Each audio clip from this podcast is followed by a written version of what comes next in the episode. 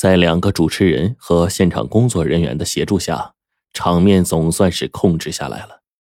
窦金伟偷偷的让一个戒毒人员看，发现这个白色粉末呀，果然是白粉。窦金伟马上叮嘱这个戒毒者不要把真实情况说出去，然后便去和赵文凯商量，决定呢让主持人宣布刚才票数统计出现错误，最低票数有两人，暂时无法确定淘汰者是谁，留到下周再进行角逐。而对现场的戒毒者和工作人员则说，这包东西经过鉴定不是白粉，同时呢，他赶紧将情况向电视台进行了汇报。等拖延了十多分钟的节目终于结束了，窦新伟发现自己全身上下都被汗水给浸湿了。这个时候，欧阳台长也从电视台打电话来，他告诉窦金伟，戒毒真人秀的节目组出现毒品的事儿，如果传出去，不仅是对节目组，就是对电视台，恐怕都是致命的打击。好在节目组啊是在一个孤岛上，对于封锁消息比较有利。因此啊，他要窦金伟赶紧让所有的工作人员和戒毒者交出通讯工具，并且在没有查出真相之前，谁也不能离开小岛。同时，他还告诉窦金伟，电视台已经联系了市公安局缉毒处，他们派了一名便衣警察到岛上协助调查这件事情。而为了不引起八名戒毒人员的恐慌和外界的注意。这名警察以节目组工作人员的身份混入节目组，同时呢，每周的节目也按照原计划照常进行。第二天一早，欧阳台长所说的那个警察乘船上了小岛，是一个穿着便衣、挥舞干练的中年男子，他身后跟着一个长发飘飘、身材高挑、提着坤包的年轻女孩。警察自我介绍说，他叫陈成昌。是市公安局缉毒处的副处长，而那个女孩呢，是他助手刘小玲。陈成昌还告诉窦金伟，为了便于节目组所有的地点进行暗查，他们两个人的身份是电视台派来的道具师。窦金伟将两个人带到住处之后呢，就把昨天事情的经过详细的跟陈成昌讲了一下，并且将当时的录像资料交给了他。在仔细看完录像资料之后呢，陈成昌决定就从那包白粉开始查，因为啊，从现在已知的情况来看，接触过这包白粉的人只有窦金伟和于妍妍。如果能从上面提取到指纹再进行排除的话，那么很容易找出在节目直播前接触过这包白粉的人。窦金伟觉得陈成昌的分析非常有道理。他立马就带着两个人去了他的办公室。昨天晚上，当场面被稳定下来之后，他就用一个保鲜袋将白粉装起来，然后锁进自己办公室的柜子。到现在还没有其他人接触过。窦金伟相信上面的指纹应该是保护的很完整。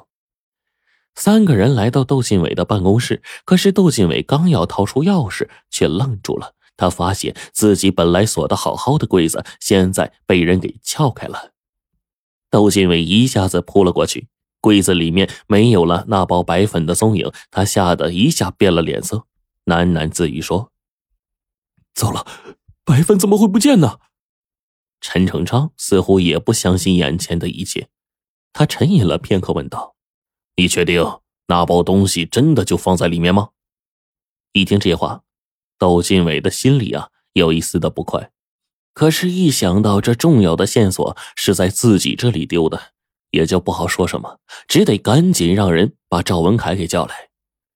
知道窦金伟锁在柜子里的东西不见了，赵文凯也着急的帮着窦金伟啊四处找了一遍，可是整个屋子都翻遍了，什么都没有发现。就在这个时候，赵文凯好像想起了什么，若有所思的说：“会不会？”是他们拿走了那包东西啊！接着呢，赵文凯告诉大家，就在一个钟头之前，在窦靖伟办公室的外面遇到了背着工作包的灯光师赵一达。赵一达告诉他，于妍妍告诉了他自己早上来找窦金伟反映问题的时候，发现窦金伟办公室的灯坏了，让他去修一修。赵文凯就问道：“哎，你？”们说会不会是于妍妍或者是赵以达拿走了那包白粉啊？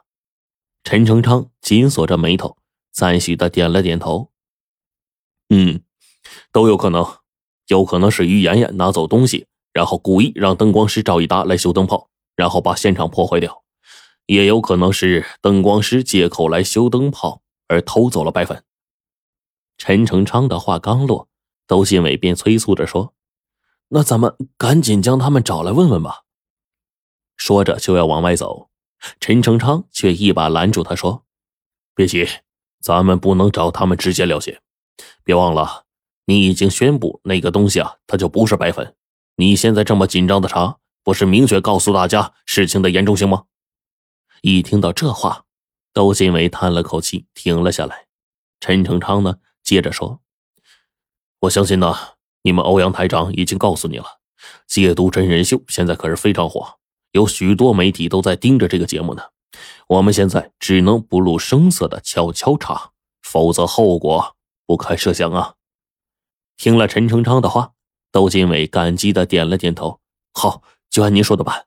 在以后的调查中，你们有什么需要都提出来，我们节目组会积极配合的。”在后面这几天，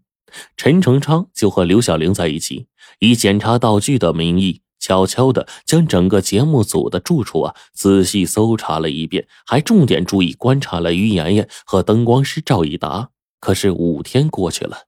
异常情况一点都没发现。很快就到了第三周周末的投票直播时间了。或许是因为上周的意外，这一次呀。将要淘汰两名票数最少的解读者，八名参赛的解读者呀都非常的紧张，